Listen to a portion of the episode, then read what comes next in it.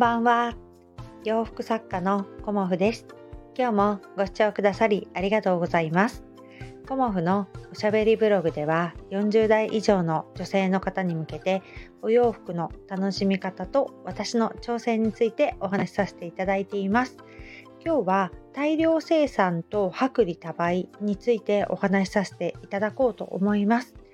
と大量生産と薄利多売っていう言葉あのよく聞かれると思うんですが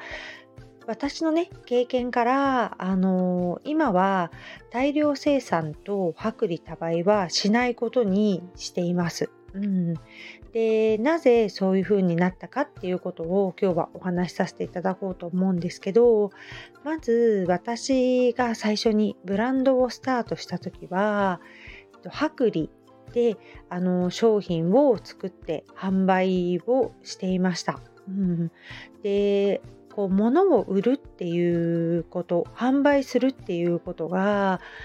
もう全然私は分かっていなくてで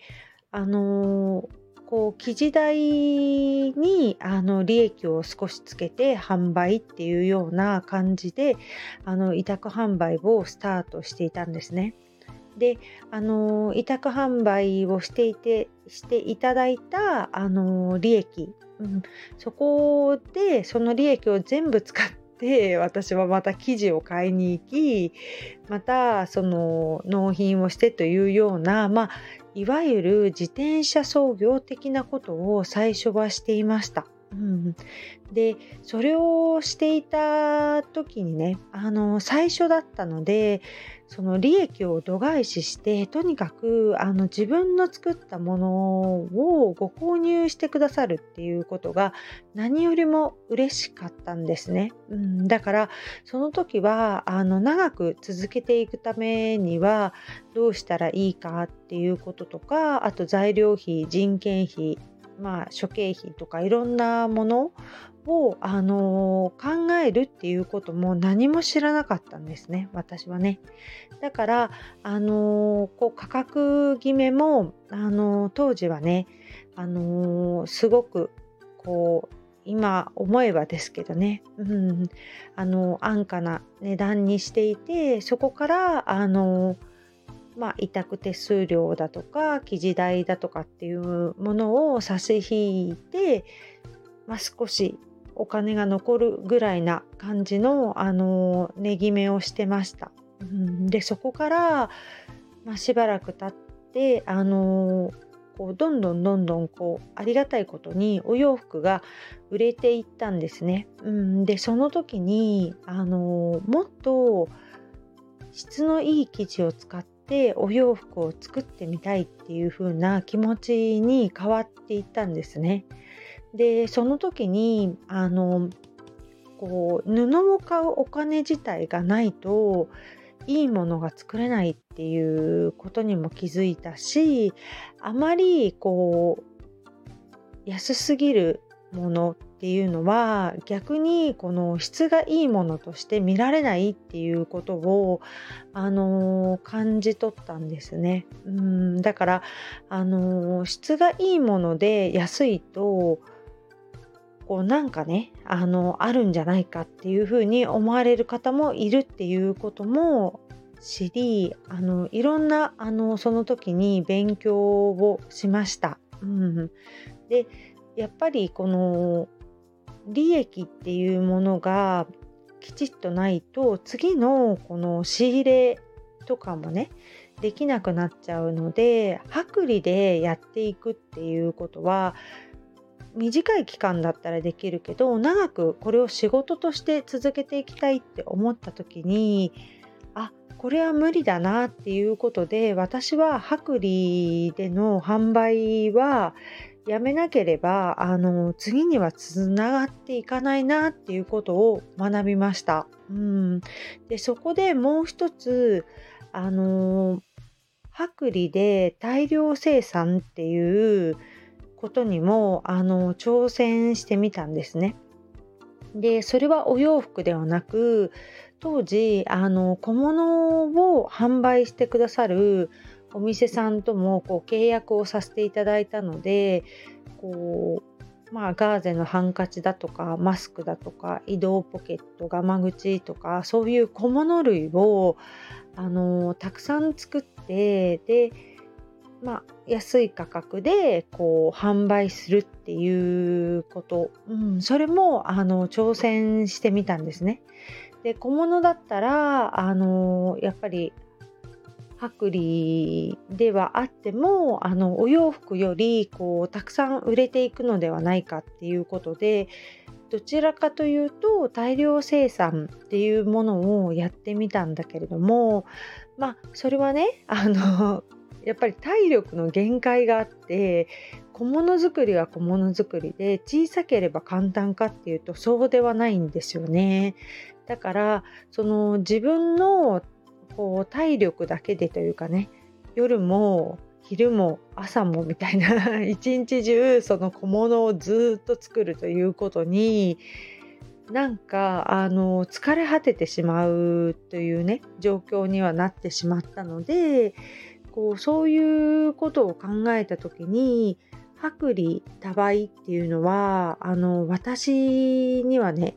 向いてないなっていうのをすごく感じました。うん、一人で夜鍋をして睡眠時間を削って必死になって作っていく、うん、それがあの30代の半ばだったからあのできたことでこの今私がね あのもうすぐ50代に突入するぐらいのこの年齢でずっともう15年も続けてこれたかっていうとそれは絶対にできなかったなっていうふうに今は思います。うんやっぱり体が資本だからこう無理ができるのはほんの短い期間だけで長くねあの無理できないなっていうことでやっぱりいろんなことを考えてあの薄利多売とかねあの、まあ、いわゆる大量生産っていうことはあのこうお仕事を続けていく上でとてもねあのこう私には合わないあの方法だなっていうふうに思いました。うん、でいろんなやり方があるからあのこれがいいとかこれがダメとかっていうことではないんですけど私はあのやっぱりお洋服の、あの楽しみ方とかねあのコモフのお洋服をこう特別に感じてくださる方にお作りしたいなっていうふうに思いましたしそこに時間や手間もかけていきたいなっていうふうに思ったのでこうブランドという形で今はね制作販売させていただいています。でありがたいことにあのファンのお客様がこう応援してくださるのでそのおかげもあってこうやってね今続けてこれているっていうことにはなっているんですよね。だからファンのお客様がいらっしゃらなかったらあの今の私はなかったんだろうなっていうことはすごく感じているんですがその中でねあの先日もあのー、まあ私の小物類がね、まあ相場より高いっていうようなお声もいただきました。うん、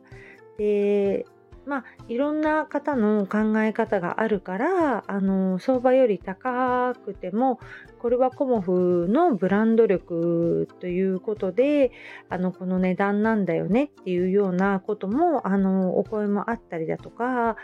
あのまあ私のまあ作品があのあこんなに値段するんだっていうような感じであの言われたこともあるんですが、まあ、実際そのご本人があの作ることになった時に意外と難しかったとかね。まあ生の声を皆さんねあの教えてくださるんですけどそういうふうないろんなお声をいただくことによって私もその都度その都度あの考えてあの言っていけるあの機会をいただけるのですごくねあの価格決めに関してはあの相場に習うとか人と比べてこのぐらいとかそういうことは私は一切していません。うん、自分としてあのこの価格でね、あの、納得してコモフを選んでくださる方にお届けできたらいいなっていうふうに思っているので、あの、特にね 人と比べたりはしていないんだけれどもあの長くこのお仕事を続けていくためにはどうしたらいいかなっていうことを私は常に考えています。だからあのいろんな考え方があっていいと思いますし価格決めはねあのこれがあのセオリーですよっていうことはね一つではないし、うん、あのまああの材料費の3倍とかねいろんなあの法則あると思うんですけど私はね私のあのこう独断 で価格決めをさせていただいています。まあ、生地のね価格もあのいろんなものがあるしそれだから面白いっていうのもあるしあのよりいいものをお届けしたいっていうのも私の中ではあってで今あの織屋さんとね直接あの生地を見せていただいて、まあ、糸からこう注文して折っていただけるっていうものもあるんですよっていうことも教えていただいたりやっぱりこだわりとかねそういうものをあのいいと思ってくださる方にねコモフはねお届けしたいなと思っているのでやっぱり薄利多売みたいなことは私はねあの卒業させていただいて今はねあの一つずつうん、作品をね丁寧にこう仕上げてそのあの着心地とか、まあ、生地の良さだとかあのデザインのこうラインがね綺麗に見えるっていうようなものを私は作っていきたいなと思っております。ということでね、今日は ちょっといろんなお話をさせていただきましたが、お聴きいただけたら嬉しいです。今日もご視聴くださりありがとうございました。洋服作家、コモフ、小森屋隆子でした。ありがとうございました。